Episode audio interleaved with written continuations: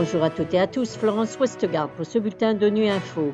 Au menu de l'actualité, au Soudan, la guerre et la faim pourraient faire basculer l'ensemble de la région dans une catastrophe humanitaire, alerte l'ONU.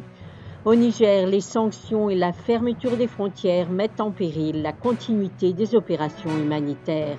Enfin, au Pakistan, un an après les inondations catastrophiques, des millions d'enfants ont toujours besoin d'une aide urgente. Martin Griffiths, chef de l'humanitaire de l'ONU, a exprimé vendredi son inquiétude face à la propagation de la violence au Soudan, en proie depuis le 15 avril à de violents combats opposant l'armée à des paramilitaires.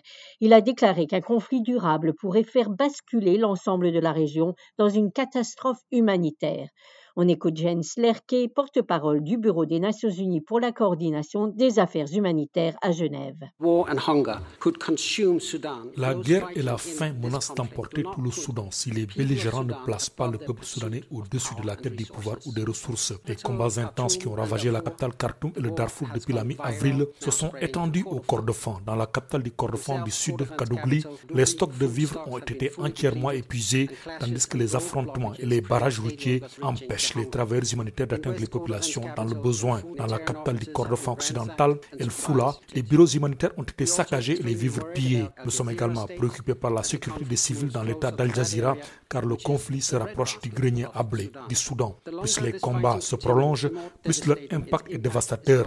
Dans certains endroits, il n'y a plus de nourriture. Des centaines de milliers d'enfants souffrent de malnutrition sévère et sont en danger de mort s'ils ne sont pas soignés. Un conflit durable pourrait faire basculer l'ensemble de la région dans une catastrophe humanitaire. Même avant la crise politique qui sévit au Niger depuis le 26 juillet, le pays sahélien comptait déjà plus de 3 millions de personnes en insécurité alimentaire sévère. Le pays se trouvant désormais sous sanctions, ses frontières et son espace aérien fermé, la capacité des humanitaires de mener à bien leurs activités se trouve entravée.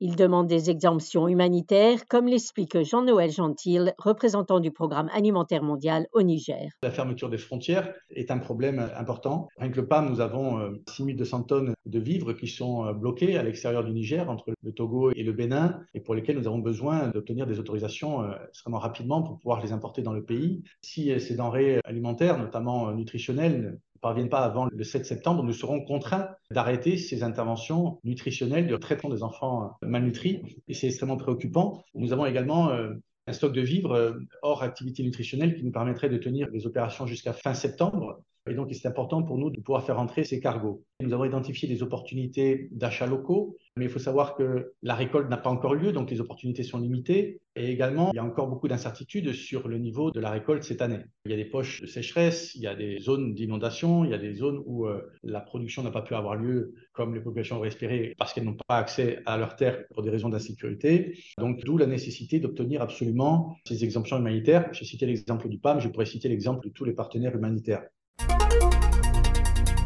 Un an après les inondations historiques qui ont dévasté le Pakistan et l'instauration d'un état d'urgence national, des millions d'enfants ont toujours besoin d'une aide humanitaire et d'un accès aux services essentiels. C'est l'avertissement lancé aujourd'hui par l'UNICEF qui révèle que les efforts de réhabilitation restent sous-financés. Jérôme Bernard nous en dit plus. Alors que les pluies de mousson reviennent cette année, la crainte d'une nouvelle catastrophe climatique plane. Les inondations de l'année dernière ont submergé un tiers du Pakistan, touchant 33 millions de personnes, dont la moitié étaient des enfants. Les efforts de redressement de les régions inondées se poursuivent, mais l'UNICEF craint que les enfants soient oubliés. L'agence onusienne estime que 8 millions de personnes, dont environ la moitié sont des enfants, continuent de vivre sans accès à l'eau potable dans les zones touchées par les inondations.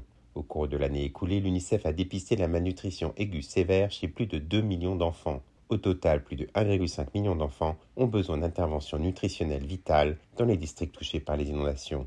Depuis août 2022, grâce au soutien de la communauté internationale, l'UNICEF et ses partenaires ont permis à des millions de personnes de bénéficier de soins de santé primaires, d'avoir accès à de l'eau salubre et à des centaines de milliers d'enfants d'avoir accès à l'éducation.